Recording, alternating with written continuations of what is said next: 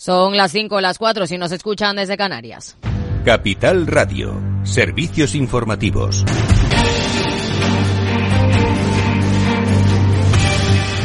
¿Qué tal? Muy buenas tardes. La Comisión Nacional del Mercado de Valores suspende la cotización de Talgo hasta que el fabricante de trenes difunda información relacionada con la noticia dada por el diario El Confidencial. La empresa de un ex asesor de Víctor Orbán, primer ministro húngaro, Magyar Vagon, estaría ultimando presentar ante la Comisión Nacional del Mercado de Valores una oferta pública de adquisición por el 100% de Talgo. La transacción valora la compañía fundada por la familia Ibarra en algo más de 600 millones de euros y cuenta con el respaldo de Trilantic y Torreal, sus dos mayores accionistas. Instantes antes del anuncio de la CNMV, los títulos de Talgo subían un 9,38% hasta los 4,78 euros. En una jornada de movilizaciones en nuestro país, los agricultores siguen cortando carreteras por tercer día consecutivo. Hoy se suman las principales organizaciones agrarias, Asaja, COAG y UPA. El secretario de organización de esta última, Marcos Alarcón, llama a la movilización de todos los agricultores. Hay malestar en el campo, hay problemas.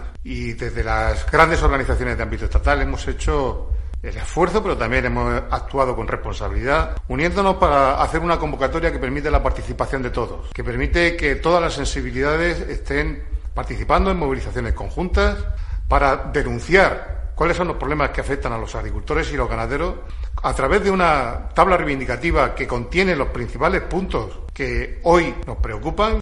Precisamente Eurostat publica hoy que España es el cuarto país de la Unión Europea donde más subieron los precios de los productos agrarios en origen en 2023. Detalles, Pedro Díaz, buenas tardes. Buenas tardes, Aida. En concreto, se incrementaron un 12,32% debido al alza en más de un 16% experimentado por los productos animales y al repunte de casi un 10% de los productos vegetales. Solo en Países Bajos, Grecia y Portugal subieron los precios de los productos agrarios por encima de los de nuestro país.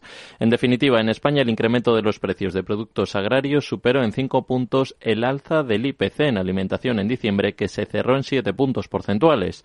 En cuanto a los costes de producción, en España cayeron más de un 6% el año pasado, gracias sobre todo al descenso de la energía, de los fertilizantes y de los piensos, frente al alza del 1,10% de los fitosanitarios. España se situó así como el octavo país de la Unión donde más bajaron los costes de los medios de producción agrarios tras Países Bajos, Lituania, Croacia, Letonia, Bélgica, Finlandia y Suecia. Gracias, Pedro. Los transportistas estiman en 35 millones de euros diarios las pérdidas por las protestas. La ministra de Seguridad Social ha convocado para el próximo martes 13 de febrero a las organizaciones agrarias para tratar el problema de mano de obra en el campo. También ha anunciado la creación de un observatorio sobre el cese de actividad de los autónomos, una prestación similar al paro. El presidente de ATA, Lorenzo Amor, ha celebrado la noticia. Ha insistido en que los autónomos accedan al subsidio para mayores de 52 años previo aumento de la cotización. Hay que analizar cuánto se recauda y cuánto se gasta en prestaciones.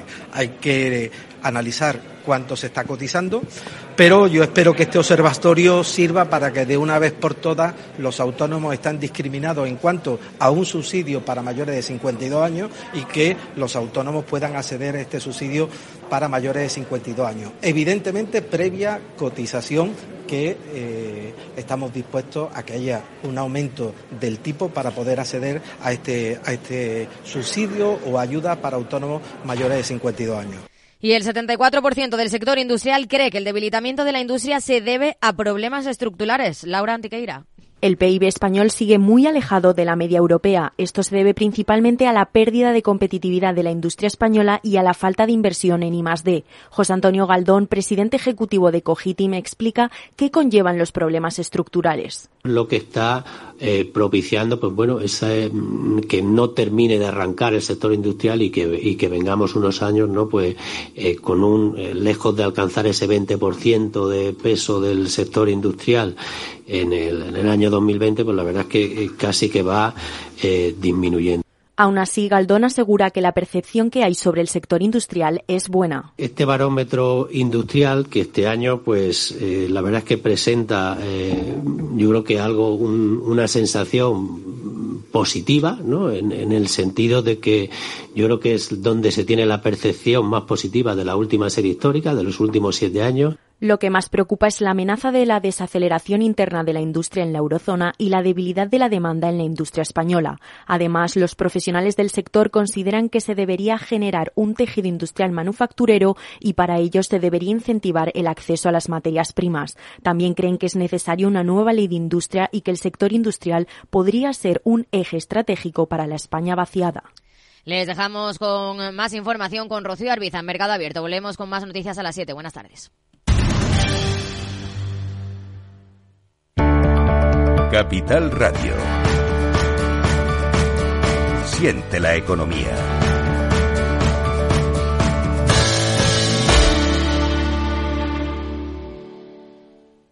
¿Estás completamente seguro de que la rentabilidad de tus planes de pensiones es la mejor que puedes obtener? Si tu gestor solo te ofrece los planes de su banco, estás perdiendo oportunidades y, lo que es peor, años de rentabilidad para ti. En Velaria Inversores estamos a tu servicio, no al del banco. Trabajamos con 180 planes de pensiones de las entidades más punteras de España y de ellos solo te ofrecemos los de mayores perspectivas de rentabilidad, sin ningún coste para ti. Si quieres más rentabilidad, visita velariainversores.com. Tardes de Radio y Economía. Mercado Abierto con Rocío Arbiza. Seis minutos, los que pasan de las cinco en punto de la tarde, de las cuatro, si nos están escuchando desde Canarias. ¿Cómo está la situación a esta hora de la tarde en las bolsas? Pues tenemos aquí en las plazas europeas, de momento la bolsa española con un repunte del 0,23%, el IBEX 35, en el resto de Europa, salvo Londres, eh, tenemos a a París y a la bolsa alemana con tono positivo, Londres está recortando el FTSE en un 0,37% y al otro lado del Atlántico, en Estados Unidos, es una jornada marcada por la indefinición. Está completamente plano el S&P 500 en esa cota de máximos históricos, está en 4.992 puntos, mientras seguimos pendientes de ver qué pasa con Talgo aquí en la bolsa española. Está suspendida de cotización.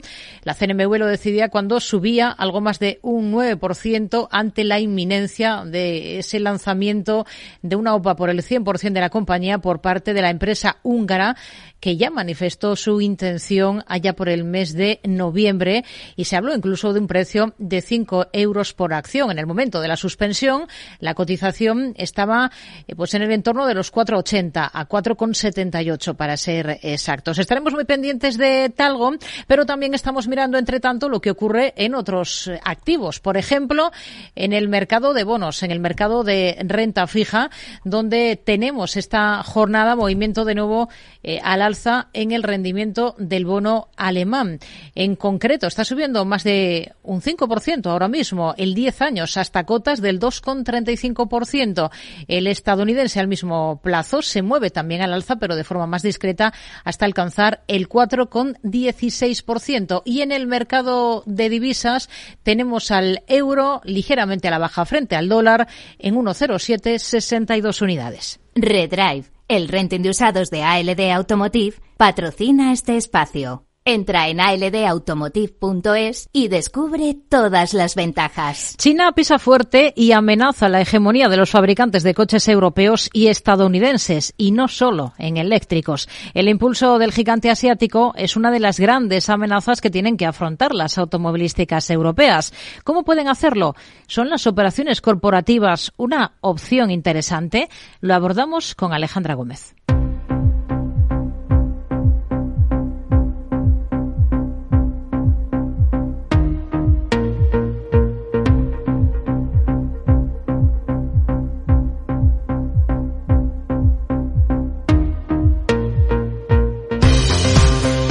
Uno de los mayores expertos del mundo automovilístico ya mira a China como el foco de muchos de sus problemas. Hablamos de Elon Musk, el CEO de Tesla, que insiste en que las automovilísticas chinas son las más competitivas del mundo y habla de la imposición de barreras comerciales.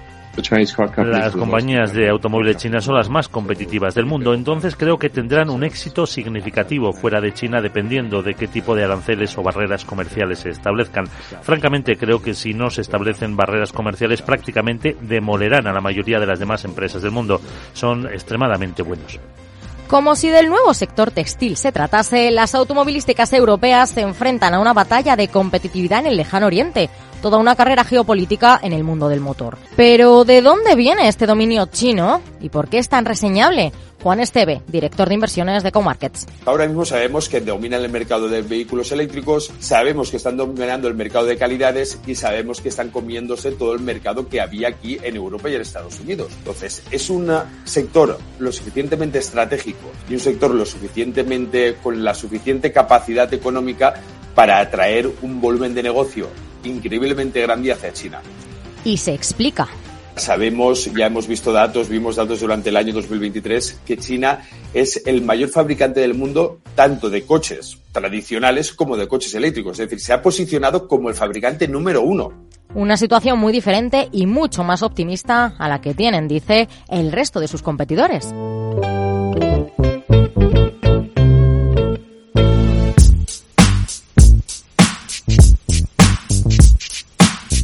Entonces, ¿qué deberían hacer o no hacer las automovilísticas europeas para ganar esta batalla de competitividad frente a las chinas? Javier Galán, responsable de inversiones de renta variable y de renta 4 gestora, también habla de aranceles y añade lo que se puede hacer es ser tú mucho más rentable y ser más productivo y más eficiente para ser capaz de reducir precios y ganar lo mismo. El problema es que la mayoría de estas compañías automóviles tienen algún siglo que otro de, vida, tienen una cantidad de empleados eh, además en países occidentales con sueldos más elevados. Entonces, las únicas compañías que pueden hacer frente a ese tipo de, eh, competencias son las compañías que empiezan de cero, como, un, como ha sido Tesla, ¿no? Y destaca los principales problemas que a día de hoy ya tienen las compañías de automóviles del viejo continente. Por un lado tienes que te pueden quitar algo de cuota de mercado hasta que haya una normativa y una regulación que no permita la exportación tan sencilla en Europa y por otro lado que los beneficios que te vienen de China cada vez van a ser más pequeños. Para adjuntar. Los márgenes que tiene actualmente el sector de automóviles, vamos, especialmente en Europa, ¿no? Pero también en Estados Unidos, son máximos en décadas. Y eso va todo en vena, ¿no? a los márgenes y a los beneficios. Thank you. Entonces, ¿tienen sentido las concentraciones empresariales entre compañías europeas como solución, aparte de sus males? Mientras Galán dice que son parches, Pablo García, director general de Divacons Alpha Value, se pronuncia así en base a los rumores de la fusión de Stellantis y Renault y las concentraciones empresariales. Ah, hablamos de Stellantis, que es una fusión con Chrysler, con, con Fiat, eh, que entraron pues eh, Peugeot y, y, Citroën. ¿Para qué necesitas fusionarte con, con Renault o con Renault, como dicen por aquí? ¿no? Es decir, ¿para qué? Y también precisa la no resolución del problema es fusionarte con Renault para tener más cuota en Francia y tener más de lo mismo. Necesitas ser mucho más competitivo, sobre todo en el mercado asiático o lo que está llegando del mercado asiático para acá. Por lo tanto, una fusión eh, en China o una compra en China tendría sentido, pero fusionarte con Renault no va a solucionar tus problemas de competitividad respecto a las, compañías automovilísticas chinas. Mientras que el de renta 4 gestora. Yo creo que, que una fusión pues entre dos compañías con problemas, pues en mi opinión generas pues un problema mayor. Una postura, sin embargo, que no comparte Joseph Prats, gestor de Avante Asesores. Tendría bastante sentido industrial la fusión entre las dos y crearían un grupo del, tamaño en términos de, vehículos vendidos eh, como los dos líderes, ¿no? como Toyota y como Volkswagen. Vamos a ver qué sucede. No creemos que pase nada inmediatamente, pero mm, tendría cierto sentido eh, que Renault, sobre todo, pues integrar en un grupo más amplio. Mientras que Álvaro Sauras, vicepresidente de AV, achaca esta también potencia china a su innovación con miras a los vehículos eléctricos. China reconoció el potencial de los vehículos eléctricos hace una década y además pudo organizarse, lanzando en 2017 su famoso plan de desarrollo de automóviles a corto y medio plazo. Esto les ha permitido dejar de copiar coches y convertirse en innovadores, así como dejar de satisfacer su demanda interna inmensa para convertirse en exportadores. Y lo expresa así Galán. La industria china del automóvil especializada en eléctrico son mm, muchísimo más rentables y mucho más eficientes de lo que son en Europa los coches eléctricos. ¿no? Eh, y además tiene otro, tema súper importante que toda la cadena de suministros dependen de ellos. De todas las compañías de baterías, de litio, de, o sea, todas son chinas, ¿no? Pero entonces es interesante estar invertido en compañías automovilísticas europeas. Galán destaca un no rotundo y explica. A corto plazo, pues posiblemente, vamos, yo creo que sí que, o sea, que no se va a notar la pérdida de cuota de mercado, que los precios van a seguir altos, luego a, corto plazo no se va a ver. Pero cuando el, el mercado te está eh, valorando todas estas compañías a cuatro o a siete veces beneficios, ¿no? o sea que están muy baratos, es porque el mercado no se cree que los beneficios actuales sean sostenibles y por eso, y por eso están tan baratos. Parece que China, una vez más, se puede hacer con uno de los sectores estratégicos europeos, a golpe de lo que mejor saben hacer, productividad, competencia e innovación.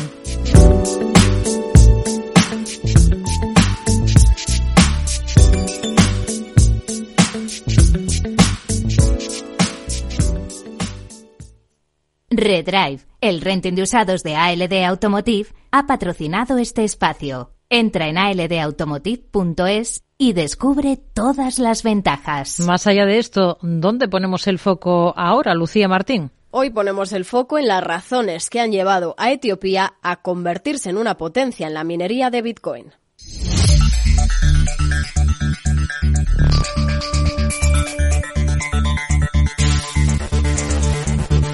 Etiopía ha surgido como una oportunidad única para las empresas que extraen Bitcoin en un momento en el que las preocupaciones por el cambio climático y la escasez de energía han puesto en el foco a esta industria, que mueve 16.000 millones de dólares al año a los precios actuales de la principal criptomoneda. El país, según recoge Bloomberg, tiene un especial atractivo para las empresas chinas, que en algún punto lograban dominar la industria de la minería de Bitcoin, pero que con la prohibición en su país de origen desde 2021 han buscado alternativas. Pero es una apuesta arriesgada tanto para las empresas como para Etiopía. Y es que casi la mitad de la población etíope vive sin acceso a la electricidad, lo que hace que la minería sea un tema delicado. Otros países en desarrollo como Kazajstán e Irán adoptaban la minería de Bitcoin para después volverse contra el sector cuando su uso de energía alimentaba el descontento interno en estas naciones. Etiopía ya se ha convertido en uno de los principales receptores del mundo de máquinas mineras de Bitcoin Bitcoin, según una estimación del proveedor de servicios mineros Luxor Technology. El monopolio energético estatal dice que ha llegado a acuerdos de suministro de energía con 21 mineros de Bitcoin, a tener en cuenta que todos ellos, menos dos, son chinos. Y es que Etiopía es uno de los destinos más populares para los mineros chinos, según explica Nao Shu, fundador de la Asociación China de Minería Digital, que organiza exposiciones y facilita el comercio de máquinas mineras. De hecho, ya está organizando un viaje a Etiopía para que un grupo de ejecutivos mineros chinos recorran sitios potenciales. Las empresas desempeñan un papel crucial en el mantenimiento de esa red de Bitcoin mediante el uso de potentes equipos para resolver esas claves matemáticas y validar así esas transacciones cifradas a través de blockchain. A cambio reciben recompensas en bitcoins liberados de la red. Las plataformas utilizan grandes cantidades de energía, por lo que el acceso a electricidad barata es una ventaja competitiva fundamental.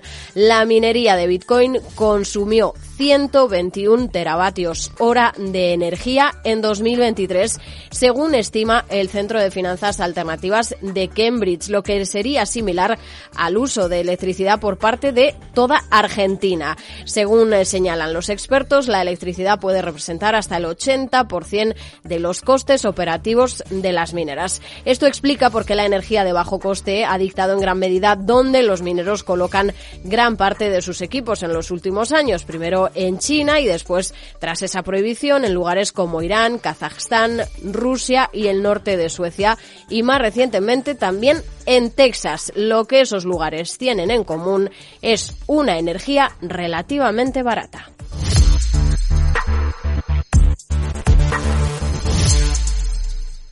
Y atentos porque el martes 20 de febrero les invitamos al Caser Investment Summit Sevilla. Son unas jornadas dirigidas a agentes financieros en las que van a encontrar las claves para la gestión de patrimonios en este 2024, Aida. Sí, analizaremos desde las perspectivas macroeconómicas a la inteligencia artificial aplicada a la gestión patrimonial.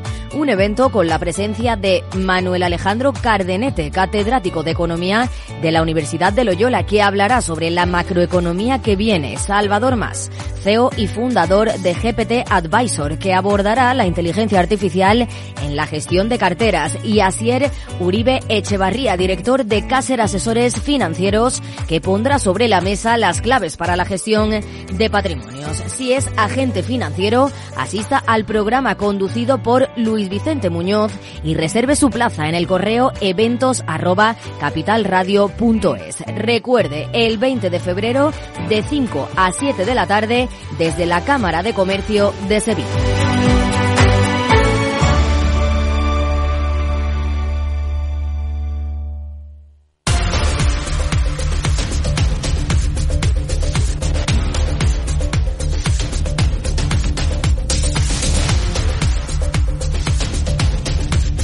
Seguimos en Mercado Abierto. Vamos a mirar a la macro de la jornada con María Marcos, analista de mercado de divisas de Mones eh, Europe. ¿Qué tal, María? Muy buenas tardes. Hola, buenas tardes. Hoy hemos tenido en Estados Unidos ese dato de paro semanal que conocemos cada jueves. Eh, ¿Cómo lo ha visto? Eh, sí, hoy han publicado, como dices, los datos semanales que apuntan a, a que las peticiones de subsidio de desempleo han caído de 224.000 en la penúltima semana de enero a 218.000 durante eh, esta semana pasada.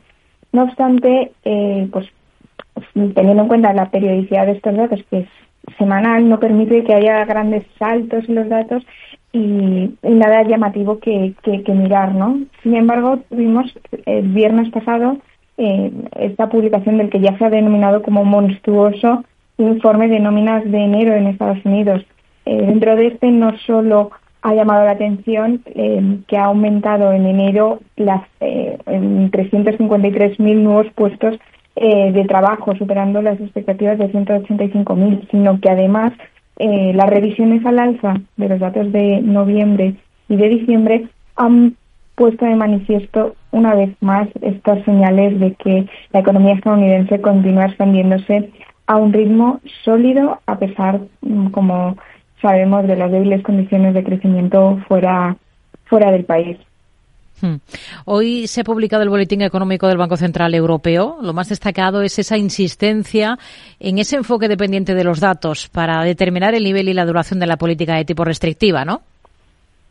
Sí, esta mm, postura eh, general se ha adquirido, bueno, en, las, en los últimos meses. Es una en la que llevamos viendo durante la prácticamente la totalidad del ciclo de subidas y también del ciclo de mantenimiento de tipos de, del BCE.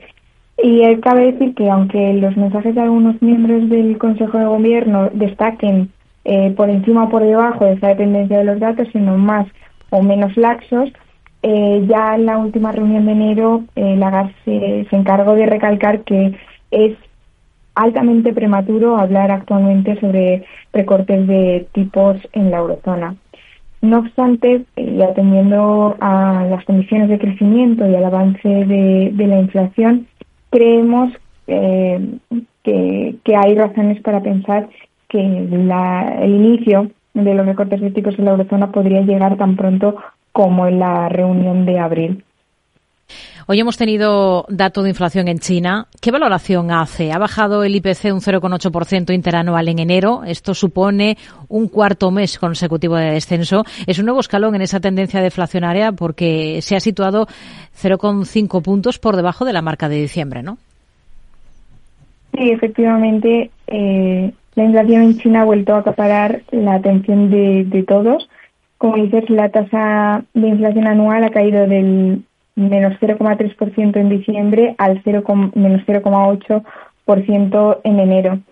Eh, es un dato, por supuesto, eh, preocupante por los riesgos que puede traer eh, una deflación en China, sobre todo dando, teniendo en cuenta las condiciones de crecimiento más débil, aunque creemos que es probable que los efectos del, del comienzo ahora del año nuevo chino influyan y que además, eh, teniendo en cuenta el aumento de la lectura mensual eh, por segundo mes consecutivo en, enero, podría hacer que, se lleve a una sobreexageración de, de los riesgos deflacionistas en China. ¿no? Vemos ahí unos pequeños brotes verdes que mm, confirmaremos en los próximos meses si son una realidad o si por el contrario eh, debería ser esta una fuente de preocupación adicional en China. Hmm.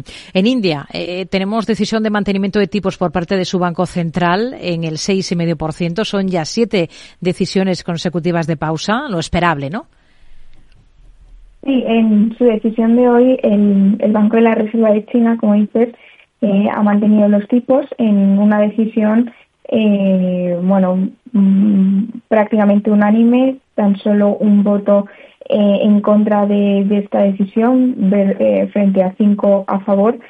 Y bueno, como, como comentas, en línea con, con nuestras expectativas y hemos visto que se ha adquirido además un tono bastante prudente sobre el estado de la economía, incluso eh, a pesar de que los resultados de la inflación subyacente han sido más débiles y que las previsiones de crecimiento se han revisado al alza, ¿no? Creo que nos daría un brote de esperanza, pero aún así la autoridad monetaria eh, de India se, se mantiene bastante eh, prudente al respecto. En nuestra opinión, este tono más, cauteloso refleja un poco los efectos que pueda tener el fenómeno del niño en la inflación de los alimentos que en India, concretamente, además representan más de la mitad de la cesta eh, del IPC y, por tanto, podríamos ver una, un repunte al alza en, en los próximos meses.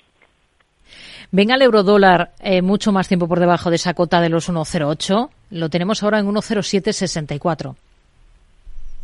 Pues lo cierto es que eh, nuestra previsión para enero ya situaba el par en, en este nivel del 1,0750 aproximadamente, eh, nivel que ha tardado una semana más de lo que esperábamos en llegar, pero bueno, creemos que las condiciones de base que adelantábamos son las que se están cumpliendo.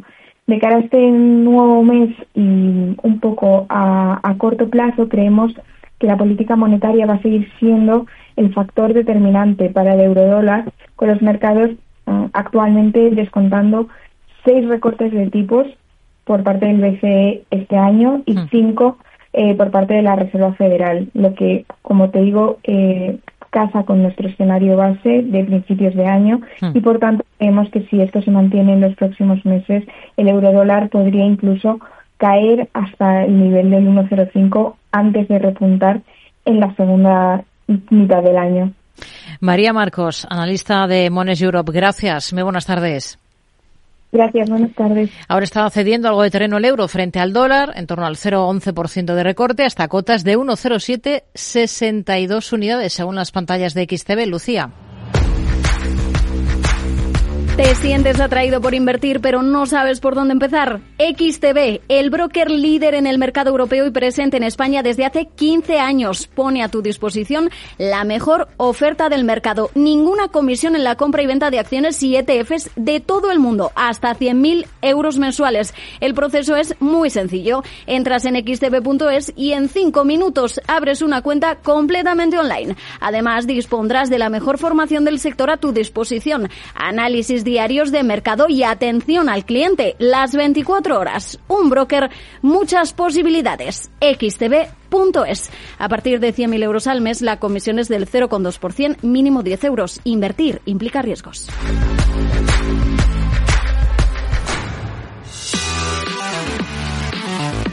Tardes de Radio y Economía. Mercado Abierto. Con Rocío Arbiza.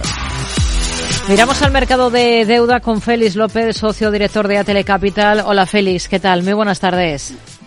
Muy buenas tardes, Rocío. Quizás lo más interesante hoy en el mercado de bonos lo tenemos en, en Alemania, ¿no? Con ese repunte tan claro que vemos en el rendimiento del bono a 10 años.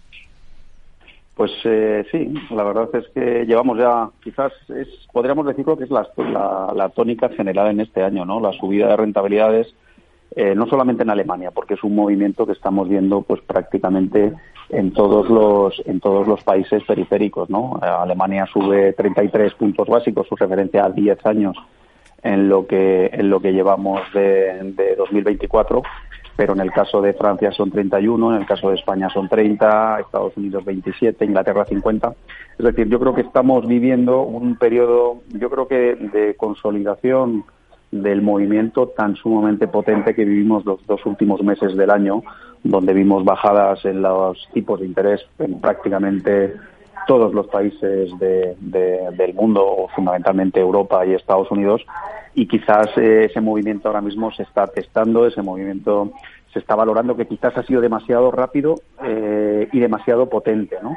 Con lo cual, hasta cierto punto, podemos, eh, bueno, podemos esperar que continúe en los próximos días, pero no creemos que vaya a ir mucho más allá Hmm. de niveles que estamos empezando a ver ya. Venimos de una última jornada en la que el gobierno vasco cerraba una emisión de deuda sostenible con una demanda casi siete veces superior a los 600 millones que finalmente se colocaron. Eh, era la octava emisión de este tipo. Lleva colocados unos 5.000 millones en deuda sostenible em, el País Vasco desde 2018. ¿Le parece un tipo de deuda interesante? Bueno, el, aquí quizás hay que distinguir dos cosas. Uno es el tema de la deuda emitida por el gobierno vasco y, en segundo lugar, la parte de la calificación de deuda sostenible. Lo primero es que al final está siendo algo bastante habitual en, en los últimos meses, en los últimos tiempos, que entidades eh, eh, soberanas, por decirlo de alguna manera, eh, emitan este tipo de bonos, ¿no? Fundamentalmente por el, fuerte tirón de demanda que existe. ¿no? Hay a nivel global eh, una cantidad ingente de dinero invertido en, fondos que tienen que colocarse o tienen que comprar deuda eh, sostenible, llamémosle luego a partir de ahí, de las distintas variaciones, y entonces pues todas aquellas entidades, da igual que sean privadas, que sean públicas, que tengan necesidad de acudir al mercado de capitales, eh, en este caso la emisión de deuda, pues están sin ningún lugar a dudas, pues bueno, pues aprovechando de ello. En términos de si es atractivo o no, nosotros siempre somos un poco escépticos en términos de, digamos, de la rentabilidad o, eh, o rentabilidad riesgo que ofrece, ¿no? Porque prácticamente a nivel a nivel de riesgo son exactamente lo mismo que cualquier otro bono y en muchos casos salen con unas primas, salen por debajo de lo que están emitiendo eh, bonos senior eh, similares, con lo cual no somos extraordinariamente activos, ¿no? Y en el caso concreto del gobierno vasco digamos, la prima que, que, ofrecen sobre, el, sobre la parte de Tesoro español hmm. no nos parece bueno, pues, eh, extraordinariamente atractiva, con lo cual en, en, este tipo de colocación o en, este, o en esta colocación en concreto nos hemos quedado, eh, nosotros personalmente nos hemos quedado fuera. Un par de sectores. Por un lado, sector inmobiliario, que está comenzando a preocupar en muchos países. El último, por ejemplo, en Alemania. ¿Con qué ojos miran ustedes en este contexto a los bonos de titulización hipotecaria? A ver, los, los bonos de titulización hipotecaria, eh, como todo, yo creo que hay que ir detalle, hay que ir en detalle, hay que ir de bono a bono, ¿no? Teniendo en cuenta cuál es el subyacente, ¿no? Eh, si lo que estamos hablando son bonos eh, cuyo respaldo son hipotecas o, bueno, pues un pool de hipotecas de sector residencial, eh, nuestra preocupación en este momento es eh, pequeña, ¿no? No creemos que haya eh, o no vivimos un boom como el que se vivió a principios de, de, este siglo, ¿no? Con niveles de apalancamiento tan sumamente elevados, ¿no? Quizás yo creo que ahora mismo, donde está el foco de atención fundamental, es en, en, en, el commercial real estate, en, en, todo lo que es el mercado de oficinas, fundamentalmente norteamericano, y sobre todo lo que se está viendo es qué entidades tienen una mayor exposición eh, de préstamos a este tipo de, de, sector, ¿no? Con lo cual sí que eh, todo lo que sean eh, préstamos, bonos que tienen como colateral este, este sector en concreto, el sector de oficinas y fundamentalmente de Estados Unidos, de las costas y fundamentalmente de la costa oeste, donde están los mayores ratios de, bajadas de, alquileres, donde vemos las mayores tasas de bueno pues de no ocupación. Hmm. quizás ahí es donde sí que nos encontramos eh, con los mayores problemas no y la extensión que ha habido a Alemania es por la bueno pues la exposición de algunos de los bancos diríamos más eh, especializados quizás bancos más pequeños no a este tipo de, de activos es más elevado no los grandes jugadores eh, los grandes bancos los que históricamente se han llamado los bancos sistémicos la exposición en términos de, de, riesgo que tienen a este tipo o a este sector en concreto hmm. está bastante controlado, ¿no? Y, si tenemos en cuenta además que los niveles de capital de la, de la banca europea es elevado, nuestra preocupación eh, para eventos, eh, digamos, imprevisibles y potentes que pueden afectar a la economía, creemos que a fecha de hoy son pequeños. Y otro sector, eh, se está poniendo mucho el foco también ahora en el mal comportamiento que vienen teniendo en bolsa las empresas del sector de las renovables, que suelen ser compañías muy endeudadas. Hoy SIP ha rebajado la calificación del grupo, grupo eólico danés Osted ante el mayor apalancamiento en su balance, eh, las pérdidas de valor en Estados Unidos por retrasos, por ejemplo, en la cadena de suministro y por mayores costes, ¿estarían al margen de la deuda de todo este tipo de compañías? No, de todas las compañías no. Eh, yo creo que el sector eh, de renovables está viviendo lo que yo creo que podemos decir, bueno, la, fase final de la resaca del periodo del 2000 al 2020-2021, donde fue el sector de moda, entraba dinero digamos, a puertas y quizás eh, no se tenía en cuenta los efectos que podía tener una vuelta a los tipos de interés, ¿no? Entonces yo creo que se está produciendo hasta cierto punto, bueno, pues una, eh, digamos, una tormenta perfecta, ¿no? Estamos viendo precios de la luz a, a la baja, precios del gas también a la baja, que al final son fijaciones de precios para luego la rentabilidad. Estamos viendo, como bien comentaba Rocío, que es un sector extraordinariamente apalancado, pero es un sector muy apalancado y, donde ese apalancamiento llegó en un momento donde los tipos de interés estaban extraordinariamente bajos, ¿no? Desde entonces, desde 2021, los tipos de interés han subido 500 puntos básicos, ¿no? Con lo cual la rentabilidad real y la rentabilidad financiera en muchos de los proyectos se han puesto, se han visto en entredicho, ¿no? Y luego, en concreto, el sector eólico, eh, pues bueno, no solamente está teniendo problemas de, retrasos en la cadena de suministro, ¿no? Sino también eh, los, el incremento de los costes en los procesos de, de, desmantelamiento, de desmantelamiento, de las instalaciones y de la reposición de muchos de los eh, nuevos elementos que son necesarios ¿no? para el mantenimiento. ¿no? Con lo cual, mm, todos estos factores eh, están propiciando que bueno, pues, eh, sea bastante habitual en los últimos trimestres que varias compañías del sector eh, no solamente tengan profit warning, eh, sino que también, como ha sido el caso de la empresa danesa Orsten, pues estarían viendo que sus calificaciones crediticias, que en general son bastante buenas, todo hay que decirlo, sean revisadas a la baja. Hmm. Con ello nos quedamos. Félix López, socio director de Atele Capital. Gracias. Muy buenas tardes. Buenas tardes, Rocío, y hasta la próxima. Capital Radio siente la economía. ¿Estás harto de bajas rentabilidades? ¿No quieres seguir pagando altas comisiones a tu banco o gestora? Finicens es la solución perfecta para gestionar tu patrimonio. Traspasa tus fondos de inversión a Finicens y podrás obtener una mayor rentabilidad. Infórmate en el 91048 3004 y en finicens.com. Finicens, especialistas en inversión indexada. Mercado Abierto, Capital Radio. Vamos con el cierre de la sesión en la Bolsa Española con José Lizán, gestor de Reto Magnus y CAF en Quadriga Asset Managers. ¿Qué tal, José? Muy buenas tardes. Hola, Rocío. ¿Qué tal? Muy buenas tardes. Parece que llega esa OPA que llevábamos esperando desde noviembre en Talgo, ¿no? Pues sí, parece que, que llega. La verdad que eh, el comprador o el grupo eh, había muchas dudas por la dimensión ¿no? y, por el origen de los fondos.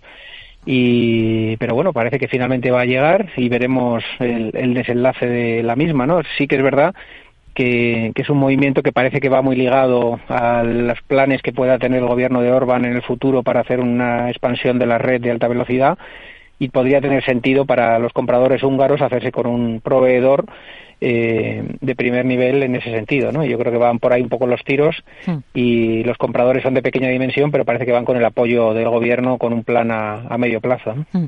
Bueno, veremos si se va materializando esa oferta concreta y el precio. Se habló en su día de, esos 5 euros. Eh, sigue suspendida la cotización eh, hasta el cierre de esta sesión que ya se ha producido.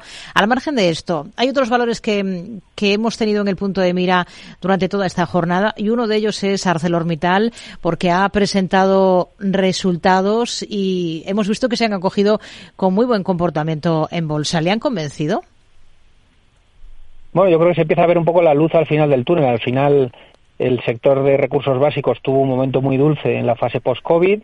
Eh, luego ha venido una resaca eh, con una situación de la demanda aparente y de la oferta aparente, eh, pues que el de stocking les iba jugando en contra y los precios también fueron en contra. Parece que los precios están mejorando, parece que todo el tema de la oferta aparente está mejorando también y las perspectivas que ha dado la compañía es de recuperación en sus principales mercados. ¿no? Estados Unidos ha sorprendido positivamente eh, sigue muy desapalancada después de las ampliaciones de capital que ha cometido y la reestructuración que hizo en lo del pasado, pues está en una situación muy sana y está preparada, yo creo, para, para un entorno más favorable para la compañía, ¿no? Yo creo que eso es lo que ha celebrado hoy el mercado y que probablemente hmm. pues eh, pueda tener un rally ahora hasta los 28 o 30 euros.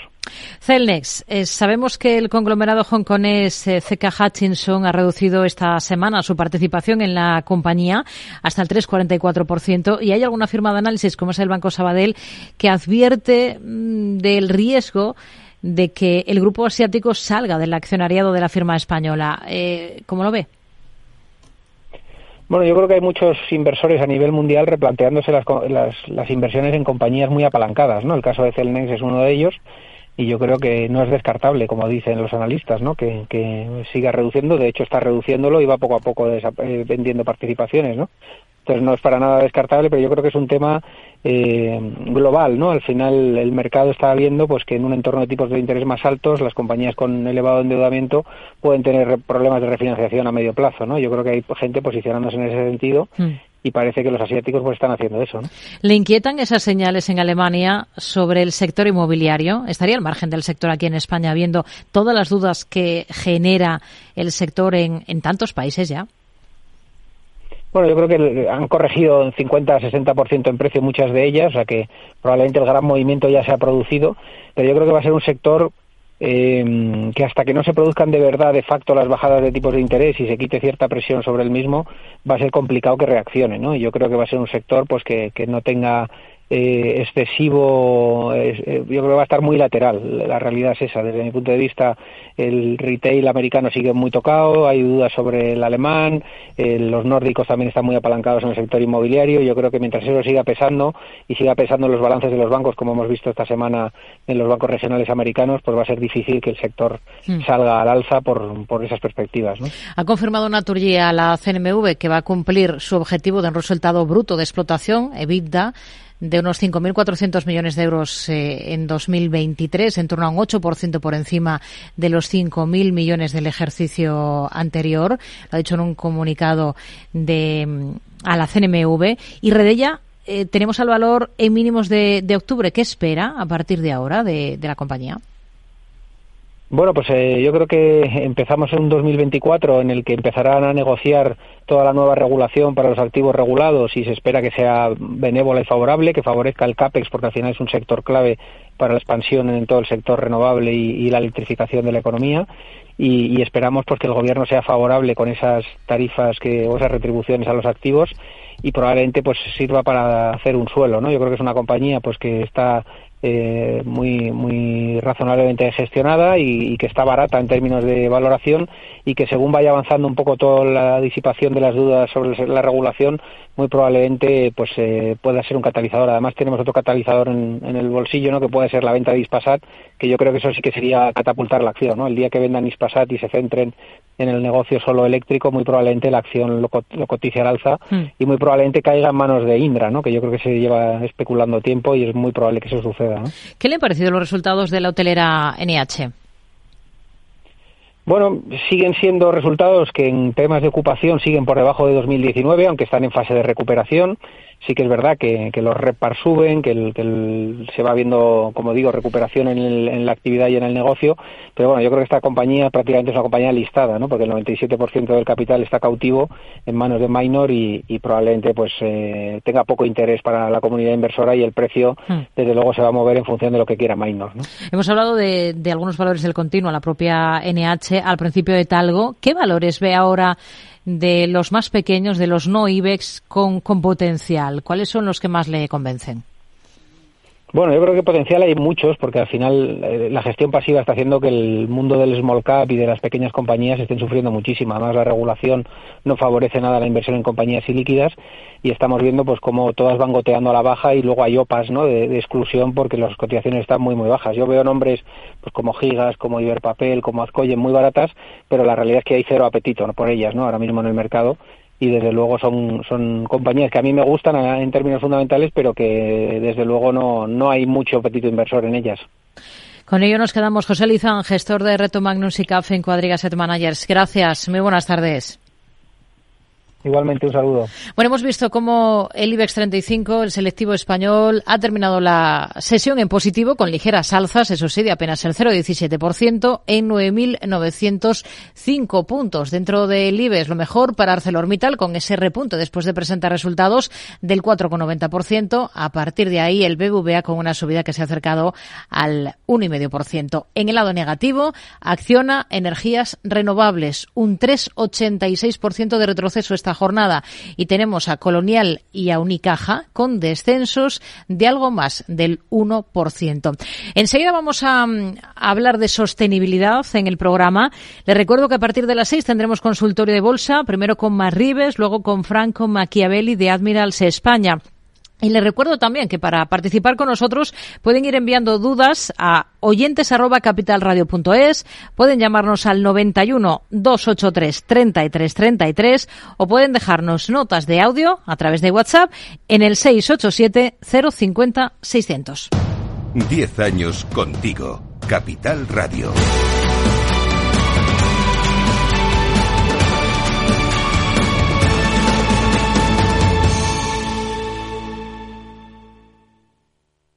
No te pierdas este fin de semana gratis con el periódico Expansión, la revista Fuera de Serie. Más de 160 páginas para disfrutar con las últimas tendencias del mundo del lujo, con lo último en viajes, motor, moda, gastronomía, ocio, vinos, relojes y tecnología. La revista Fuera de Serie este fin de semana gratis con el periódico Expansión. Mercado Abierto, Capital Radio.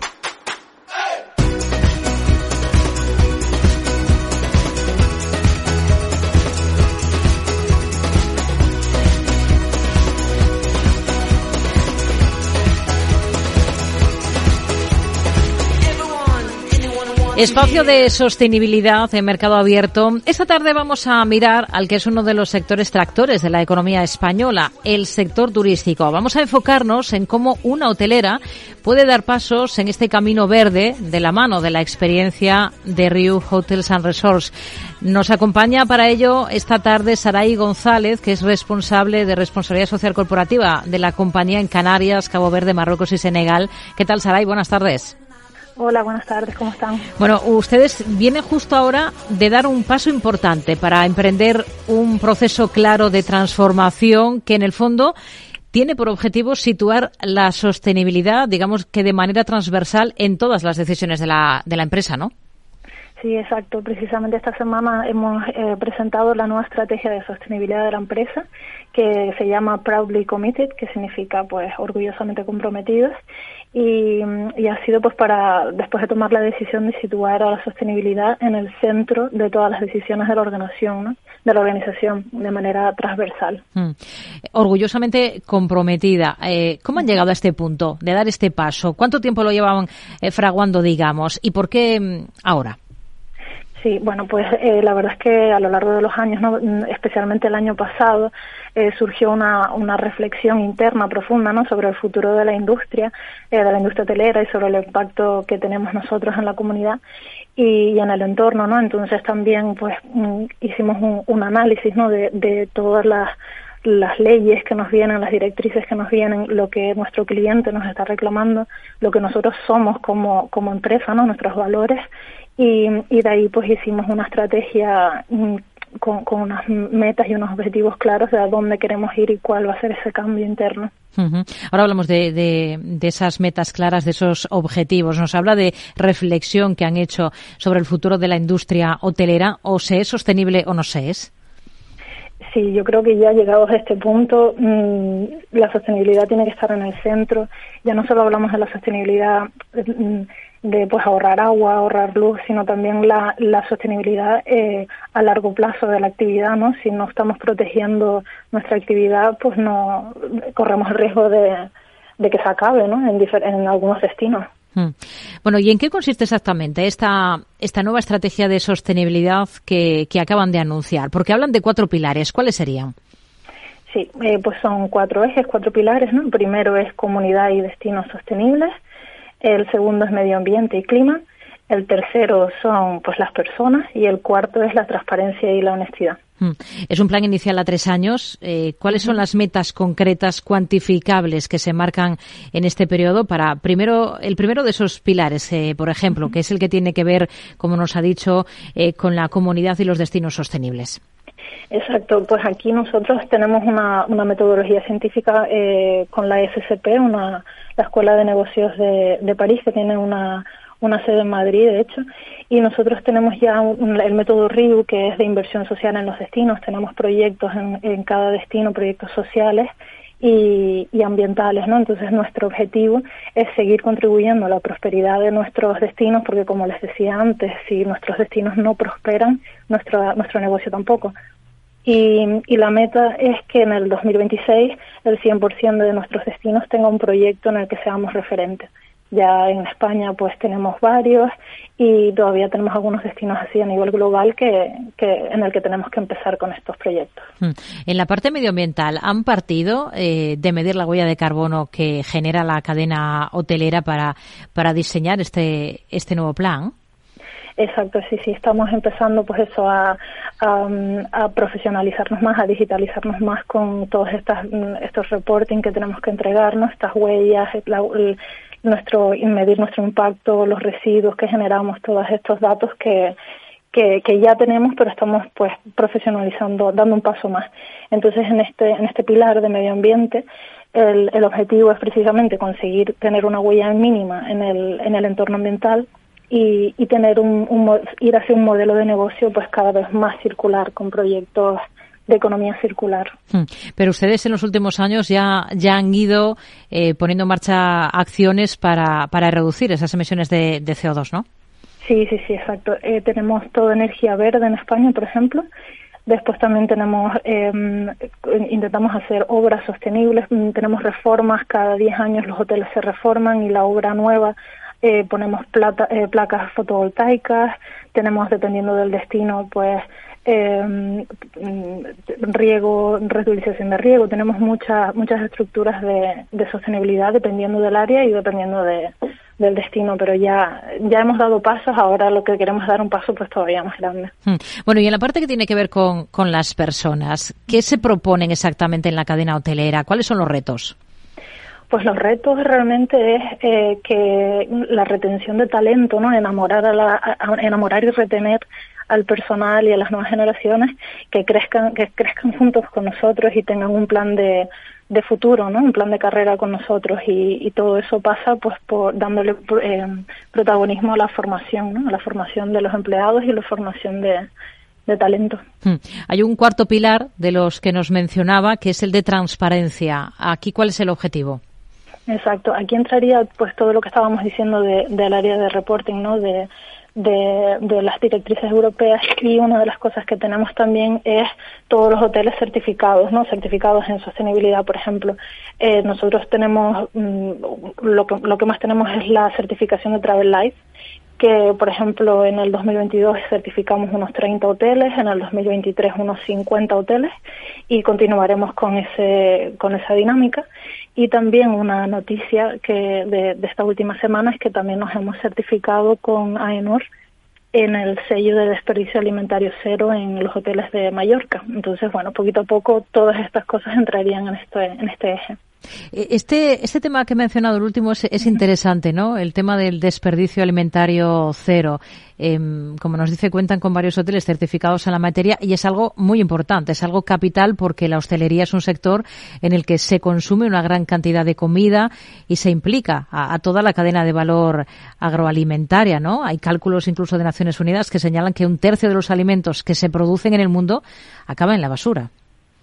Exacto, sí, nosotros mm, obviamente, dada la importancia que tiene, pues hemos estado trabajando con AENOR para certificar estos hoteles, de momento son tres, eh, cuando abra la temporada de verano serán los otros dos que faltan y a medida que pues el año que viene serán otros hoteles y tal. Entonces realmente es pues un objetivo ambicioso de, de luchar contra el desperdicio, ¿no? Entonces se hace un, una, un control exhaustivo de, de, la compra, de lo que se, de lo que se cocina y de, se calcula al final lo que se ha desechado, ¿no? Entonces, eh, gracias al modelo de gestión que tenemos, pues eh, la verdad es que lo tenemos ya más o menos encaminado y estamos la verdad es que muy orgullosos de, de haber conseguido este, este sello. Hmm. Todas estas metas tienen un coste. Eh, ¿Cuánto van a invertir en los próximos años en esta clara apuesta por la sostenibilidad de la empresa? No sé, no sé qué tipo de cifras manejan. Bueno, pues eh, justamente en el 2022 se invirtió mm, alrededor de 2.300.000 euros que se destinaron a 71 proyectos. Estos son proyectos sociales que le comentaba del, del primer eje, ¿no? del, del, eje, del eje de la comunidad. Y, ese, en ese eje el principal foco es la infancia y proyectos de salud. Y en el año, el año pasado, en el 2023, se aumentó esa inversión a unos 3 millones de euros y para el 2024 pues se espera alcanzar una cifra similar y, y, eso sin pues sin contar con todos los, los proyectos de sostenibilidad que depende de cada hotel y de cada inversión que se haga de placas de placas fotovoltaicas etcétera lo que le comentaba. Hmm. Río está presente en unos 20 países eh, si no me equivoco cuenta con en torno a unos 100 hoteles así que ustedes pueden tener una visión bastante amplia de en qué punto está el sector hotelero en materia de sostenibilidad no y ver cómo están las cosas en distintos países. La gran baza de España como potencia turística que, somos es caminar de forma más clara hacia un turismo de calidad y un turismo sostenible? Yo creo que sí, que es, obvio que, tiene que ser la estrategia. Eh, también por eso hemos, le hemos dado tanta importancia a esa estrategia de tres años nueva que tenemos. Y es que si no invertimos y si no hacemos cambios mmm, sostenibles en nuestros hoteles, al final la, lo que se ve perjudicado es el destino en sí y cuando el destino está perjudicado no vienen clientes, entonces al final todo está relacionado y, es de suma importancia para que tenga un destino en continuidad en el, en el tiempo. Entonces este es el primer paso de muchos que se tienen que dar para, para que España continúe siendo una potencia turística eh, siguiendo pues la, la actualidad de lo que se exige hoy en día. Pues con ello nos quedamos. Saray González, responsable de responsabilidad social corporativa de la compañía de Riu en Canarias, Cabo Verde, Marruecos y Senegal. Ha sido un placer que nos haya contado, pues, eh, qué puede hacer una compañía de este sector en concreto y qué están haciendo ustedes, de hecho, para caminar hacia una mayor sostenibilidad. Hasta la próxima. Muy buenas tardes. Muchas gracias.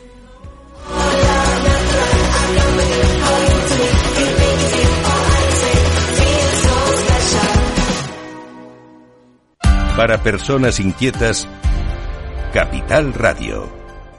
Nordea Asset Management le ofrece la noticia ISR del día.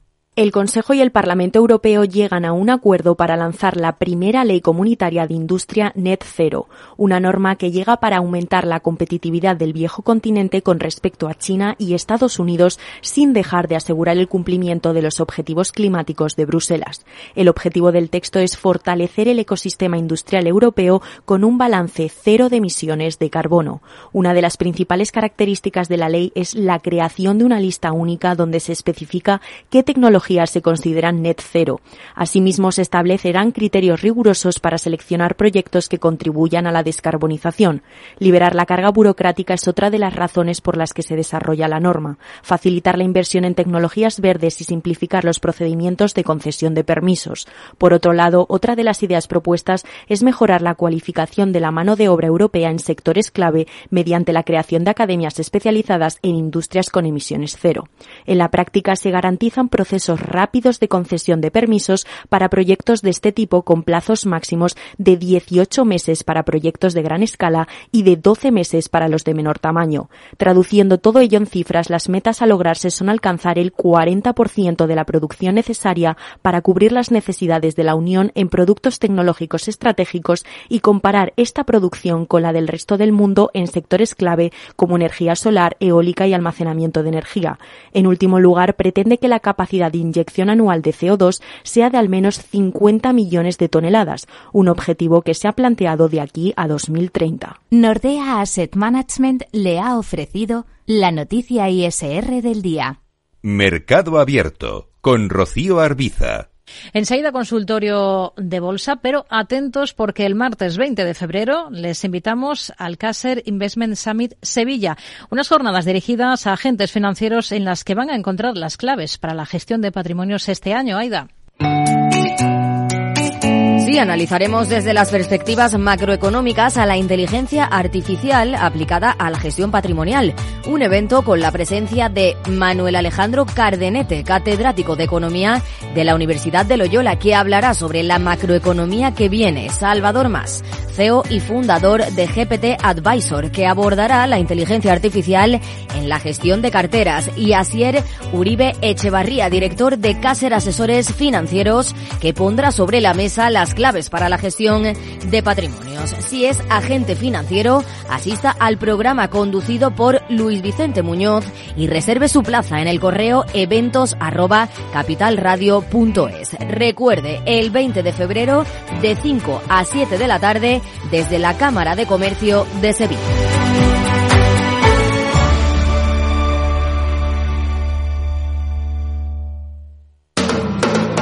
Capital Radio.